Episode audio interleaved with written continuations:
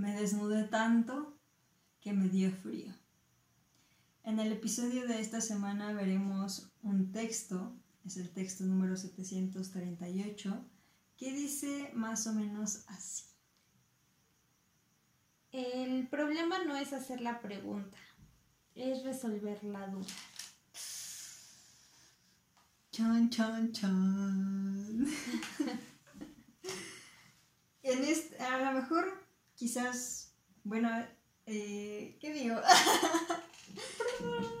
es que dependiendo de lo que entiendas al leer o escuchar ese texto.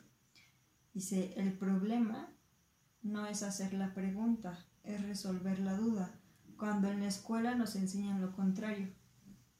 Que si tienes duda, pregunta. Que eres un ignorante o que te vas a quedar ignorante si no sacas tu pregunta. Pero muchas veces no te dan la respuesta cuando te responden esa pregunta. Entonces realmente en este sentido el problema, cuando haces la pregunta, el problema no es hacer la pregunta, porque a lo mejor puede que seas valiente, entre comillas, y hagas la pregunta, pero de todos modos a lo mejor no era la pregunta o la que esperabas, porque pues muchas veces esperamos que la, la respuesta, la verdad, no nos hagamos y yo creo que todos sabemos la respuesta, ¿no? Entonces lo preguntamos porque otras personas queremos que nos lo digan. Queremos como confirmar que estamos en lo correcto bueno, no pasa siempre. Los verdaderos valientes son quienes preguntan sin saber, porque muchas veces, como dices, preguntamos y ya sabemos la respuesta, pero queremos que nos la aclaren y no quedar como tontos al exponer nuestro punto de vista o nuestra respuesta sin pregunta. Es que son esos dos puntos, ¿no? El yo sé, muy profundamente dentro de mí sé la respuesta, pero quiero que otra persona me la diga. Pero el otro lado es que de plano no sé y quiero averiguar, quiero saber y por eso pregunto. Y para esta situación en la que realmente no sabemos la respuesta y queremos que nos la contesten, debemos de encontrar a la persona correcta a quien preguntarle. Porque en el caso de la escuela, hablando académicamente, queda muy en claro, y más ahorita con la situación virtual que vivimos o que viven los estudiantes, que los profesores saben de los temas, saben, tienen conocimiento, por algo se graduaron, quiero pensar. Por algo son maestros. Pero no saben compartir ese conocimiento, no saben expresar ese conocimiento para que los demás entiendan lo sabe explicar a su manera y, él se entiende así como profesor, pero los alumnos no lo entienden. Entonces aquí radica el núcleo de la frase. El problema no es hacer la pregunta, sino obtener la verdadera respuesta. Y esto pasa dentro de lo académico, pero pasa en muchísimas otras eh, situaciones de vida en donde nos cuestionamos el por qué, el cómo, el cuándo, el dónde de las cosas. Y requerimos de una respuesta. Que a pesar de saber la posible respuesta, esta posible respuesta nos las las tenemos porque hacemos hipótesis del qué será, para qué servirá. Tratamos de imaginar el por qué, tratamos de resolver nuestra pregunta, nuestra misma pregunta, pero necesitamos que alguien que sepa nos la conteste para entonces decir, ah, estoy en lo correcto, o ah, no estoy en lo correcto y aprendí algo nuevo.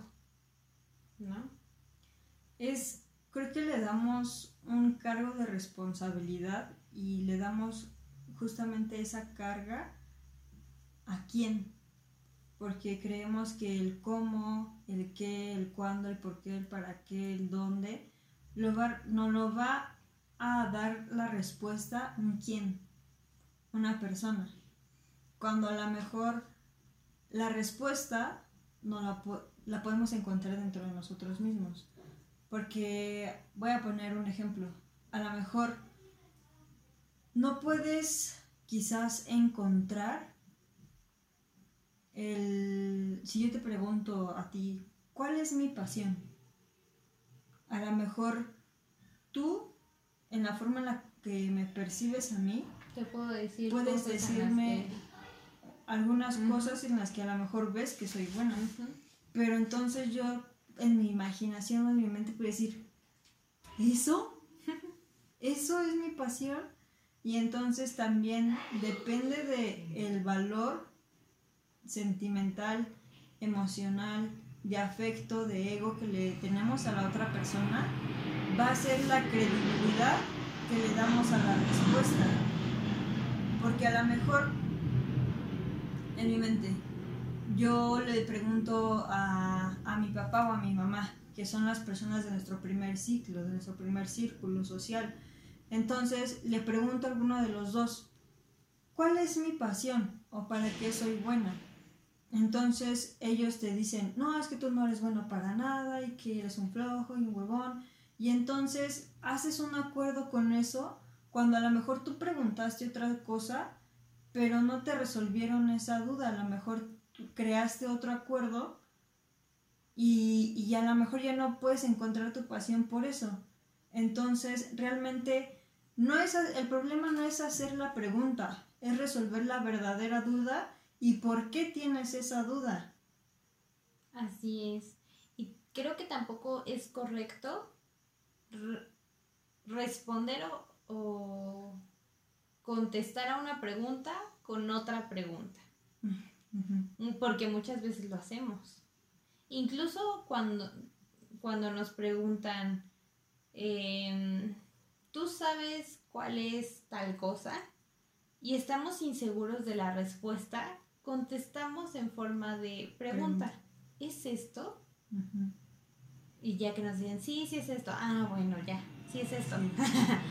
Pero no, no debemos de contestar una pregunta con otra pregunta. Sería como desviarnos del camino hacia la respuesta. Incluso hasta eso llega a traumar porque, bueno, no sé, pero en mi caso recuerdo en la, en la primaria o no sé en qué ciclo escolar iba, en el que en las matemáticas sí era buena, pero lo tenía que contestar muy rápido. Entonces tenía un, un profe muy estricto en el que contesta rápido, ¿no? Contesta rápido. Y entonces por hacer rápido las, las operaciones matemáticas, a veces no sabía si estaba bien y entonces contestas eh, 123 y entonces, como me estás preguntando, no, 123, ¿estás seguro?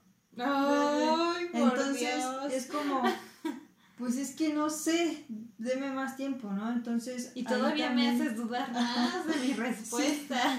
Entonces ahí también es como nosotros aprendemos también algunas de, a resolver algunas, algunas dudas, algunas, cómo obtenemos algunas respuestas y de quién las obtenemos y de qué manera las estamos obteniendo, porque a lo mejor puede ser que sí estaba en lo cierto, pero por esa inseguridad que tanto cuestionamiento de la persona que te hizo la pregunta te hace sentir incómodo y te hace sentir inseguro porque crees que vas a fallar o que no estás bien o que no estás resolviendo bien el problema. Y no solamente en las matemáticas y en la escuela, sino en cualquier situación y en cualquier... Y fíjate que ahora meditando y analizando toda esta situación, creo que las personas que te quieren poner en contra de tus ideales o en contra de tu respuesta que ya tienes, que te preguntan, ¿estás seguro? Es porque ellos también crecieron con esa inseguridad y entonces lo transmiten. Es como una cadenita, cada quien decide romperla, pero sí es como una cadenita, es como de, a mí me obligaron a aprenderme las tablas así así y yo no podía fallar y tú no puedes fallar. Y entonces me comporto de la misma manera que se comportaron conmigo para que yo me las aprendiera así, ¿no? Contaditas, seguiditas. Y muchas veces yo creo también eh, hemos tan distorsionado tanta información por justamente estas creencias o estas, este teléfono descompuesto que hay en diferentes y en diversos valores, porque todos tenemos un significado diferente al amor, cuando realmente todos deberíamos de tener el mismo. Pero como se ha distorsionado tanto, cada quien cree tener su verdad sobre el amor, cuando el amor solamente tiene una verdad.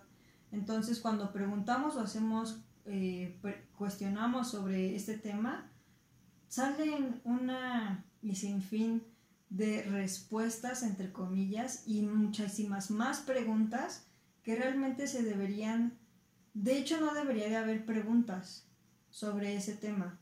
Entonces, también es a quién acudimos para resolver esas dudas, de quién estamos sacando información y a lo mejor realmente vemos, o no sé por qué existe ese error, de vernos a nosotros mismos como última alternativa, en la que nosotros, repito, sabemos las respuestas y preguntamos a todas las personas que se nos crucen en el mundo y escuchamos historias y, nosotros comparamos nuestras historias con las de esas personas.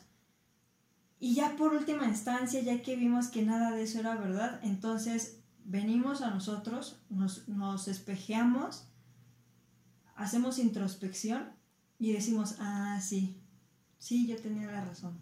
O sí, ya lo sabía. Entonces, yo creo que en este texto de el problema no es hacer la pregunta, resolver la duda.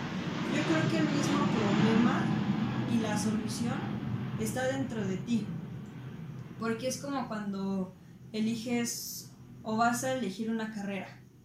Y dices, ay, es que no, no sé qué elegir, o sea, no sé este, si sociales, eh, no sé si ingeniería, no sé si, no sé, o sea, no sé si Nini. Entonces, realmente nosotros sabemos, y, pero nos, nos, nos tapamos los oídos, nos tapamos, nos cerramos los ojos y muchas veces hasta cerramos la boca porque nos dejamos guiar por el ganado, nos dejamos guiar por nuestros amigos, por la sociedad, por la familia.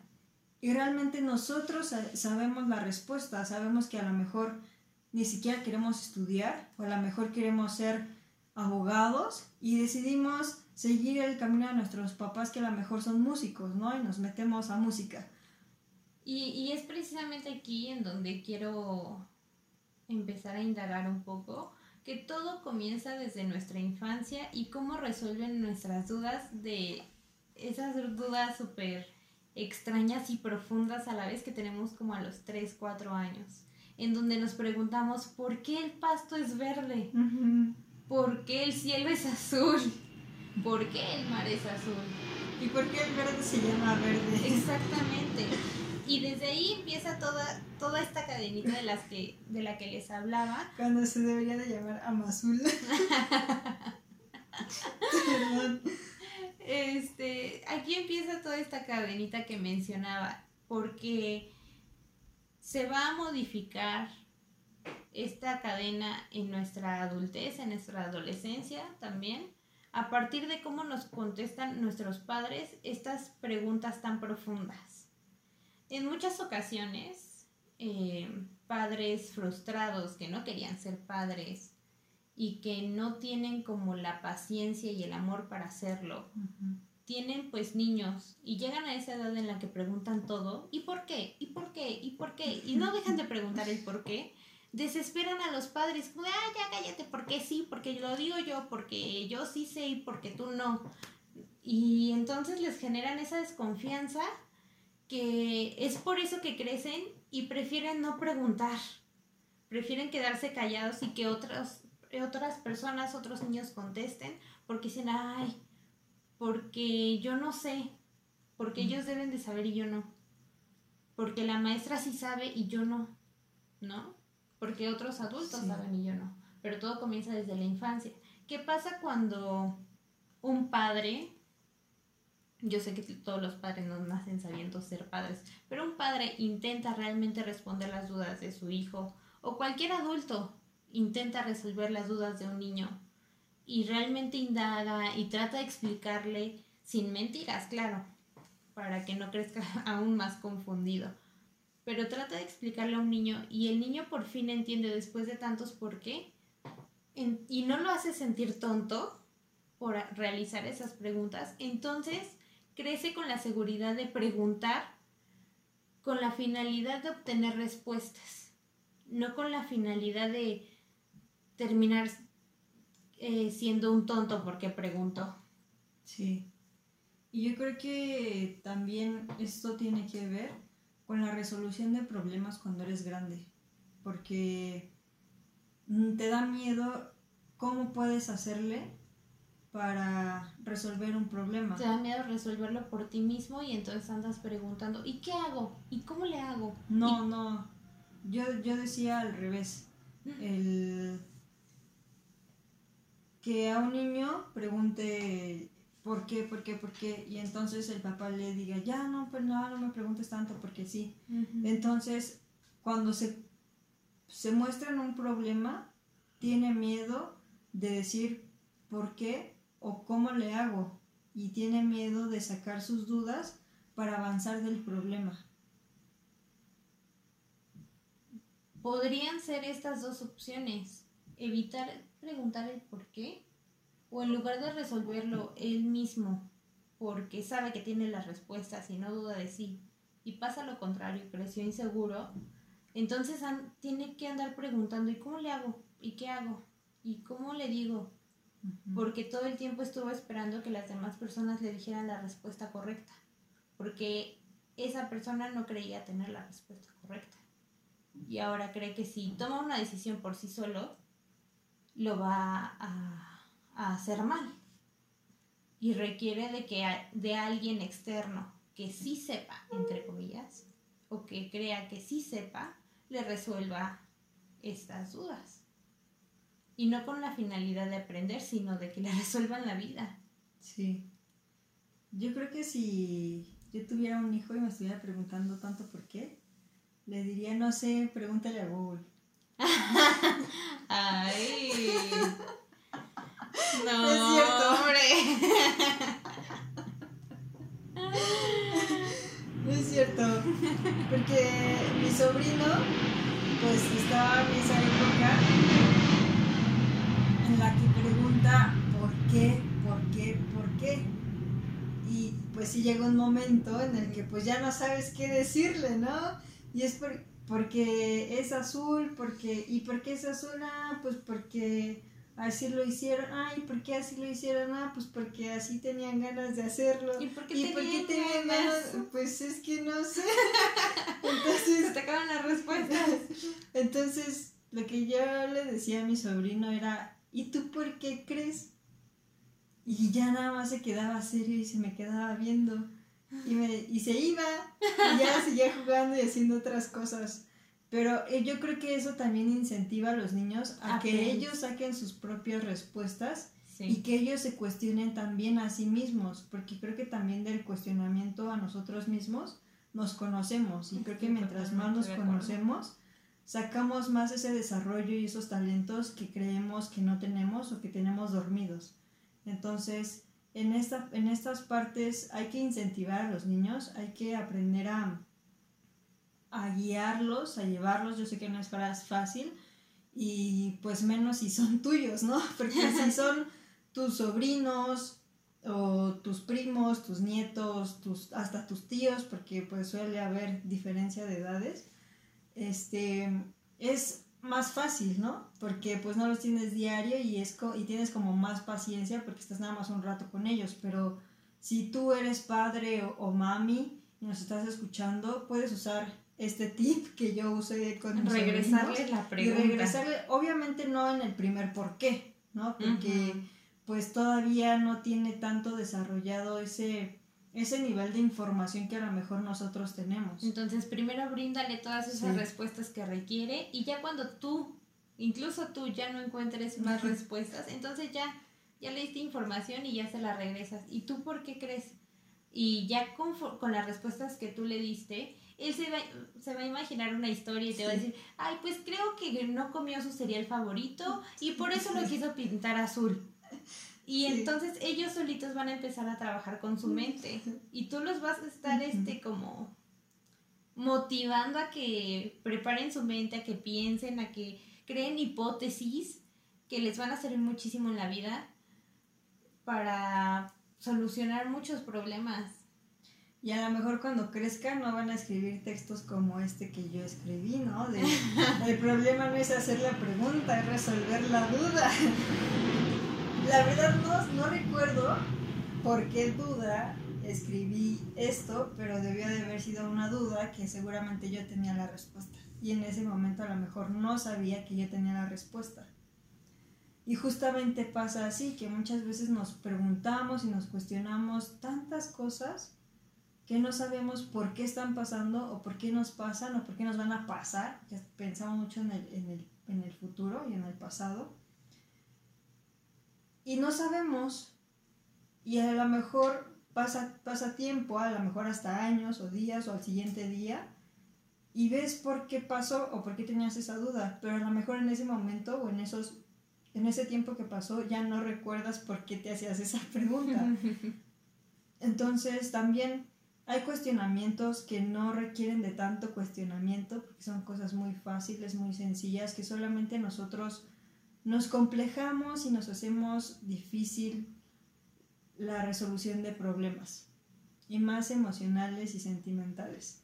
Ahí es donde hasta existen un buen de memes que el, humano es el único que se tropieza mil veces con la misma piedra o que regresa mil veces con su ex o, o no sé, muchas cosas de los exes, ¿no? que se regresa y que, que no puede vivir sin ella y y Y regresan a los mismos errores que habían previamente cometido y se preguntan, ay, ¿por qué sigo regresando? ¿Por qué? ¿Por qué? ¿Por qué? y nos hacemos los mártires y nos hacemos las víctimas cuando realmente nosotros sabemos la respuesta y hasta gastamos dinero en terapias, y en psicólogos, en reuniones y en alcohol, en fiestas que ni se da. entonces, todo eso nos lo podríamos ahorrar si nosotros nos quitáramos el drama así, nos lo agarráramos y lo botáramos por allá y nos quitáramos el drama hiciéramos una pequeña introspección y viéramos que nosotros tenemos la solución y simplemente es tomar la decisión de que un sí es un sí y un no es un no. Y como me decía mi coach y una mentora, de que el agua es mojada y las piedras son duras y así son las cosas. Entonces, es, ¿para qué te como ese meme, si ya saben cómo me pongo, ¿para qué me invitan, no? O sea, si ya sabes que están las cosas así, ¿para qué te las cuestionas o para qué le das más vueltas al asunto? Si ya sabes cuál es la verdad. Así es. Entonces... Es cuestión de confianza, de confiar en ti y de ser firme ante tus ideales. Ay, aquí puse otro punto en el de los niños, el preguntan el por qué, el por qué, por qué, por qué, por qué. Y es porque en esos años, en esa mentalidad, en ese pequeño crecimiento de conciencia es cuando se empieza a generar el libre albedrío. Entonces, si tú no tienes unas buenas bases, una, buena estructura en, en las respuestas del por qué, el libre albedrío del niño cuando crezca va a estar hecho un caos. Un caos, en serio. Y por eso los padres discuten tanto con los hijos y por eso no los comprenden y no los entienden y por eso chocan tanto en sus creencias porque ni siquiera tuviste el tiempo y el detenimiento para poderle explicar por qué pasaban las cosas. ¿Por qué no se podía hacer tal cosa? ¿Por qué no podía quizás salir a tan, tan tarde? Y solamente le dijiste, ¿por, qué no mando yo? ¿Por qué no? Y entonces no lo comprende y el libre albedrío se ve trastornado. Y por eso es el grado de rebeldía cuando entramos en la secundaria y en la prepa y todavía algunos en la, en la universidad, en el que confrontan a los padres y ya muchas veces se vuelve una, una rebelión entre padre e hijo en la que ya no es, ya no me importa si quién da más, sino más bien sí a ver quién da más y, y, quién tiene la razón. A lo mejor hasta nos ha de pasar que hasta sabemos que los padres tienen la razón y, y, nosotros por llevarles la contra, ah, no es esto, aunque sepamos la verdad. O porque no creo que los padres hagan eso, yo creo que más bien es de este lado de los hijos, ¿no? esa, esa rebeldía. Pero es por esta parte, creo yo, en la que no nos no nos resuelven bien todas esas dudas que tenemos de niños y entonces no creamos fundamentos y bases para que nosotros podamos crear ese libre albedrío de una manera en la que sea convincente y conveniente para toda la familia y obviamente también para un individuo en, la sociedad, que obviamente también tenga valores, ética y moral y siempre esa ética, esos valores y esa moral no pasen por encima de otras personas, ni mucho menos sobre sus padres. Entonces también es cuestión ahí de que nosotros vayamos, va a escuchar como pues muy de comercial o así, pero que vayamos creando esa pequeña conciencia en las generaciones futuras, muy visionaria, ¿no? En, esas, en esas generaciones futuras y nosotros podamos darles esas pequeñas bases, esos pequeños fundamentos, para que ellos tengan con, qué contestar los cuestionamientos que ellos mismos se van a hacer cuando estén en esa edad, en la edad de la punzada, ¿no? En la edad de la rebelión, en la edad de la rebeldía, en la que son incomprendidos y son incomprendidos porque no comprenden ni ellos mismos. Entonces, es cuestión también de informarse y saqué a, a flote lo de Google porque nosotros como millennials hacia adelante, tenemos esta era de la información y a lo mejor generaciones anteriores no la tenían y esa es nuestra ventaja. Entonces nosotros también podemos usar esta herramienta y sacar ventaja de ella, pero ventaja para poder vivir en armonía con los seres que nos rodean y no estar peleando y no estar tratando de resolver dudas o tratar de encajar con, con preguntas que no resuelven y que no van hacia ninguna hacia ningún lado, ¿no? Entonces, ahí. También considero que quienes realizan preguntas creyendo que los demás no saben la respuesta, pero esa persona sí tiene la respuesta, es como arrogante. arrogante. Sí, es como, oye, ¿sabes por qué fulanito de tal logró esto en la presidencia de tal año y así, así? ¿No? ¿No sabes? No. Ay, por Dios. ¿Cómo no vas a saber? Cultura general.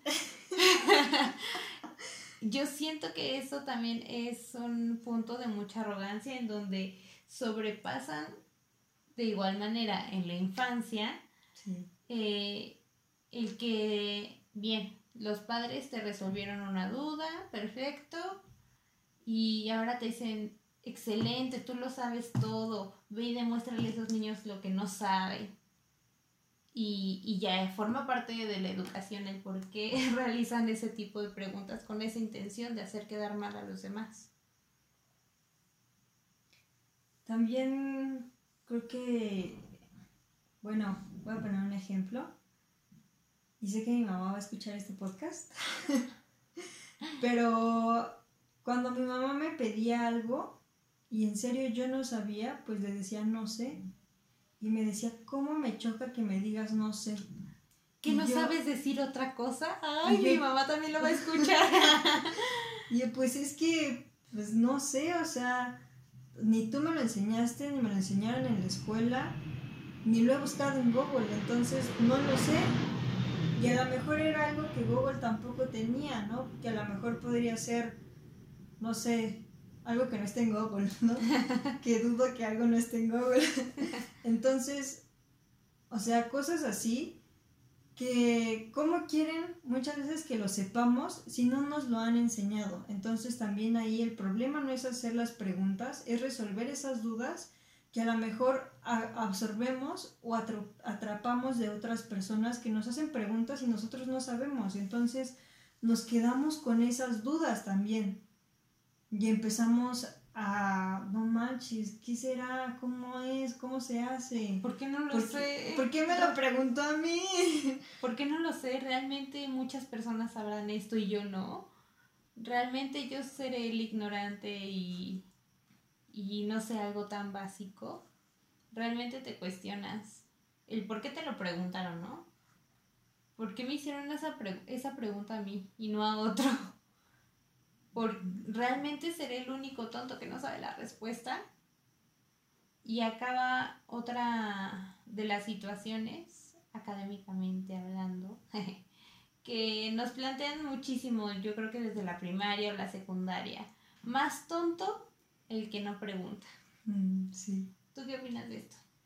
Que hay, hay preguntas que nosotros no podemos hacer porque son preguntas que nosotros mismos podemos resolver, pero no nos atrevemos a hacernos a nosotros mismos esas preguntas. Entonces, en la parte académica, yo creo que se va a escuchar muy arrogante quizás, pero si eres buen maestro, no tienen por qué surgir dudas de tus alumnos. Entonces, de acuerdo no sé también si esto sea eh, por alardear, pero en todos los cursos que yo estuve dando, no sé si lo hago mal o si realmente no había ninguna duda, pero no, no recibía realmente preguntas, sino más bien como de este paso al siguiente, ¿cómo le hago para pasar, no? Y entonces yo les buscaba otras alternativas si a lo mejor eso ya lo habían intentado y quizás no les funcionó, entonces buscaba otra manera para que pudieran llegar a ese resultado. No era realmente como una duda de que no supieran cómo hacerlo. Sino es como ya lo intenté por este lado y no me funcionó. Ajá.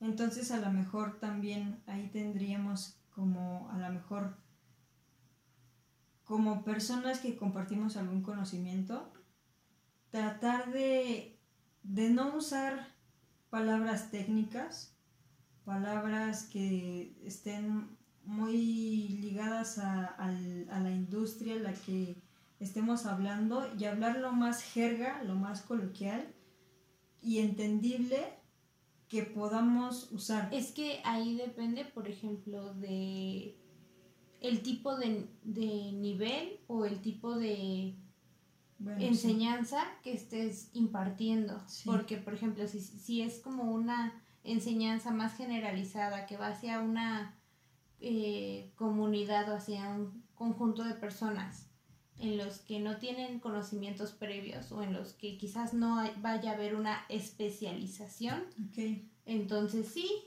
usa un lenguaje más coloquial.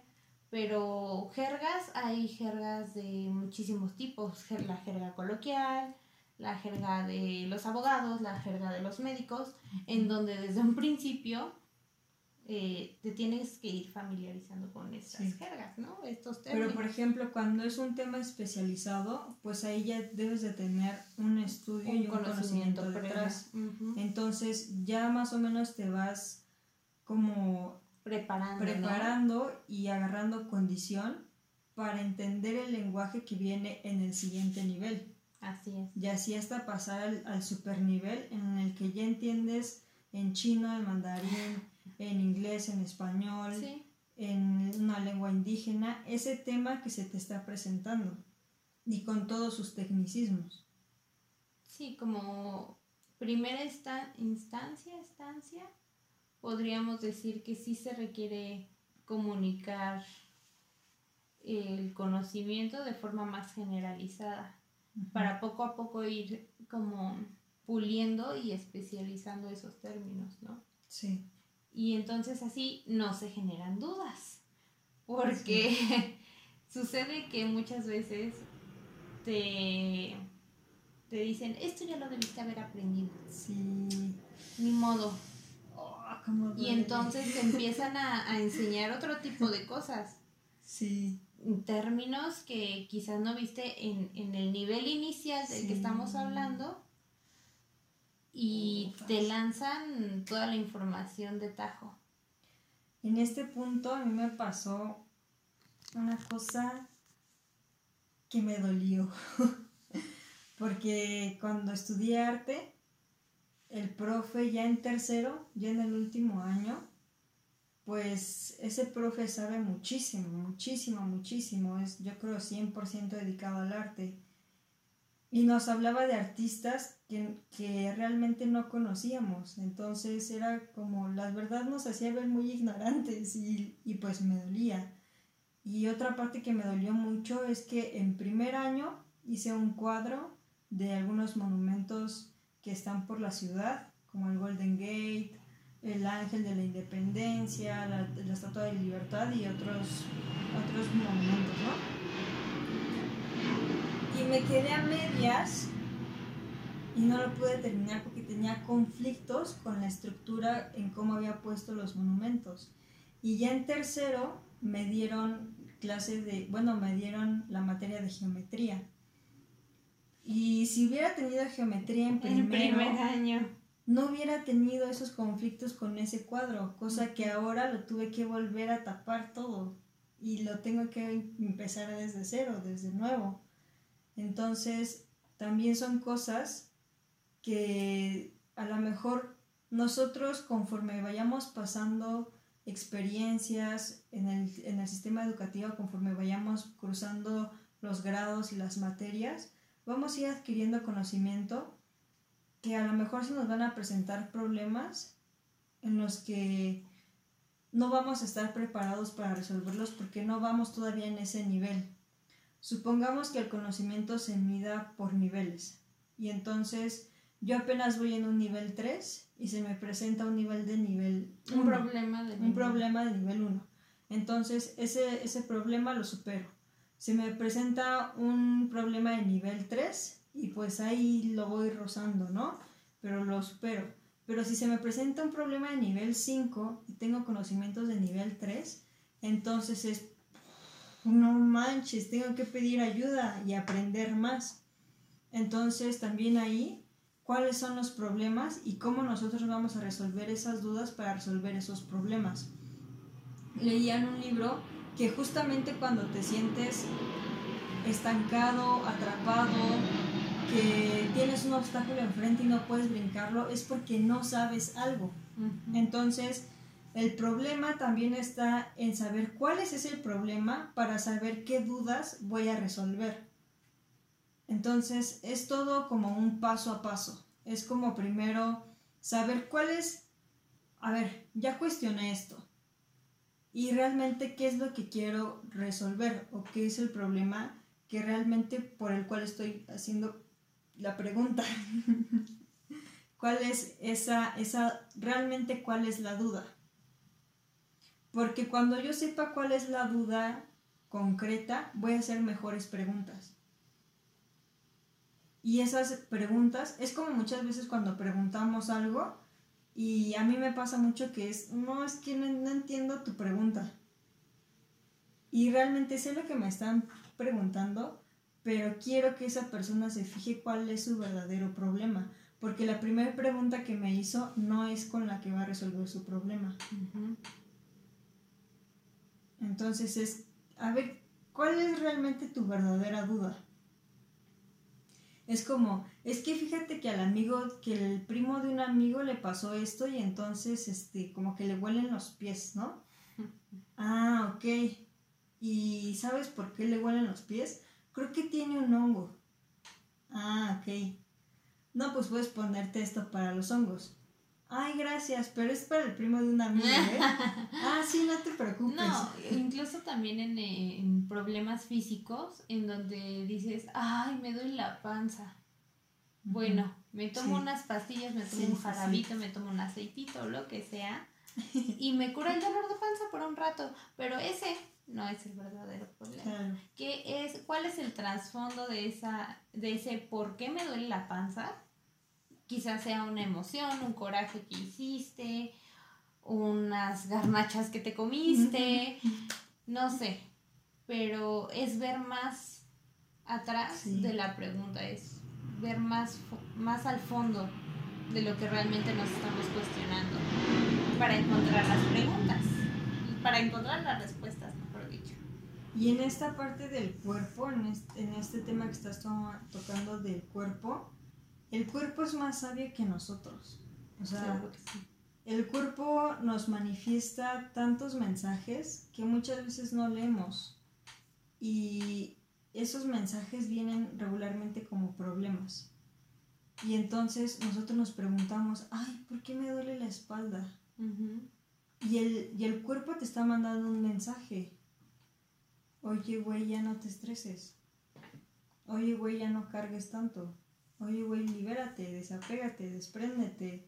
Quítate el estrés, quítate el miedo, quítate tus dudas. Deja de, de escribir como escribes o deja de estar en esa posición tanto tiempo.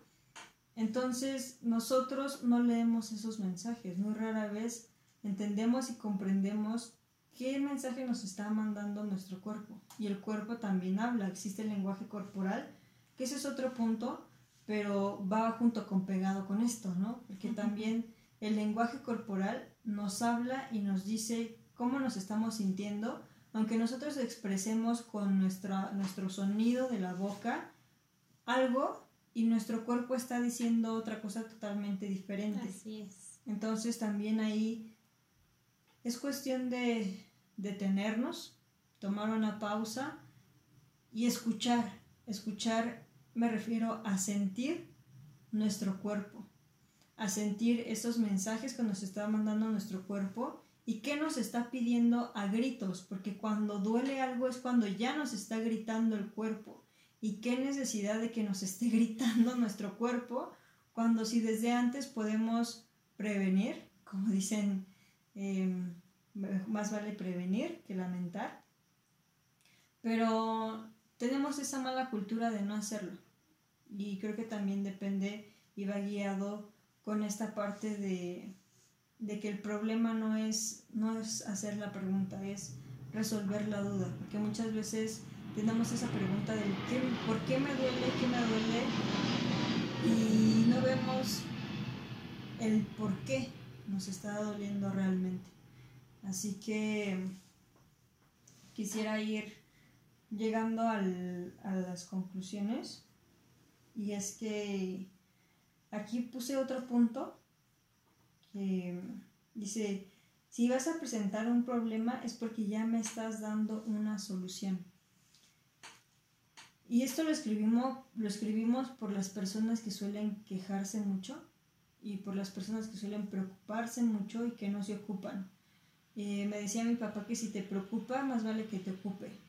Entonces yo creo que todos los, los problemas terminan y se disuelven cuando nos empezamos a ocupar porque preocupándonos no vamos a solucionar nada. También recientemente leíamos en un libro que preocuparse es orar pidiendo lo que no, quieres. Entonces, si realmente no quieres eso, te estás programando para acercarlo. Así que mejor no te preocupes, ocúpate. Y creo que también la acción vence el temor. Y si estás temeroso porque va a pasar algo, mejor hazlo y si pasa, enfréntalo y vas a ver que ninguna de tus historias mentales va a pasar. Sí, justamente lo que nos comentaba eh, tu sobrina hace unos días, que platicando con su psicóloga le dijo, si tienes algún miedo, si tienes alguna duda, ponte a pensar, ¿qué es lo peor que pasaría? ¿Qué es lo peor que pasaría? Sí, ponte a pensar lo peor, lo peor, peor. Y entonces te vas a dar cuenta de que realmente no va a pasar. Y entonces hazlo. Porque eso feo que pensaste no va a pasar. Y también esta cuestión de si me vas a hacer una pregunta, si me traes una pregunta o un problema, es porque tú ya pensaste en soluciones. es hacer trabajar tu mente también. No esperar a que alguien llegue y te diga qué hacer, cómo moverte, qué no hacer para que las cosas sucedan o para que las cosas no sucedan. Entonces, piensa en posibilidades, confía en ti y yo creo que no está mal equivocarse. No está mal equivocarse. Si contestas mal una pregunta, bueno, al final del día, eh, aunque se lleguen a burlar de ti porque hay gente así, aunque te quieran hacer sentir tonto, después de ese día tú aprendiste algo nuevo, algo que jamás se te va a olvidar y puedes tenerlo segurísimo. Sí. Cuando, después de que te hacen sentir mal, aprendiste algo, nunca se te olvida. Sí. Es como yo les digo a mis usuarios cuando tienen pena de, hacer algunas preguntas o cuando no se, no se quieren aventar a hacer algo, yo les digo, dicen que el gato murió por curiosidad. La curiosidad mató al gato. Pero como tiene siete vidas, está vivo y sigue aprendiendo. Entonces, que tu curiosidad te lleve a los límites de la imaginación y más allá, te lleve hasta donde tú quieras llegar y que si no estás creciendo es porque no estás aprendiendo.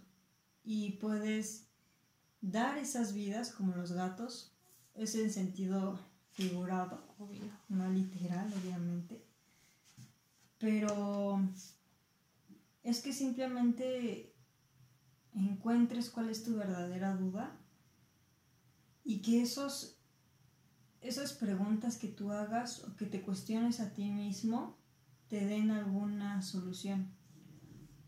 Y créeme que si llegan, si llegan las soluciones y llegan los planes, llega toda la información y los mensajes que te tienen que llegar porque si en ti hay una duda, si en ti hay un problema, eres la persona indicada para resolverlo. Porque ese problema que tú tienes no lo tengo yo, no lo tiene Aroni, no lo tiene otra persona que nos esté escuchando y tú puedes ser capaz de resolverlo. Y si intentas de una y mil maneras entonces, y no puedes, entonces ese problema no es tuyo y te lo estás agenciando de otra persona. Entonces, cuidado también con qué problemas te agencias y qué problemas sí son tuyos y qué problemas puedes resolver para que puedas andar en tu camino en la vida y puedas seguir creciendo. Puedas seguir creciendo y como dices, es un nuevo paso. ¿Aprendiste algo? Algo nuevo con lo que puedes seguir viviendo y seguir experimentando y así cada tropiezo creo que también es una, una enseñanza. Y si ustedes tienen alguna duda existencial, universal, cultural, pueden dejárnoslo en nuestras redes sociales. Jennifer VS Rojo y Aroni SDM. También tenemos una página en Facebook y en Instagram sobre el podcast y el libro y compartimos algunas frases del libro y otras que se llegan a ocurrir que se llama WTF-desquisitez con C. Así lo pueden encontrar en Facebook y en Instagram y encontrar más contenido sobre su podcast, conversaciones sin ediciones y su libro Me desnudé tanto que me dio frío. Así que para terminar y para agregar, dijiste algo bien importante, que si tienen problemas existenciales y no saben quiénes son, se los dije recientemente a personas muy especiales, y es que todos somos luz, todos somos energía. Se me olvida esa frase, pero dila tú. La energía no se crea ni se destruye, solo se transforma. Así que si todos somos eso, realmente eso hay que compartir cuando tengas dudas sobre quién eres y te pongas etiquetas sobre tu nombre, tu signo zodiacal, tu edad, tu peso, tu altura, tu estilo de vida, tus estudios, tu trabajo, tus ingresos, tus amigos, tu, tu teléfono, no sé, lo que sea, primero recuerda que eres energía.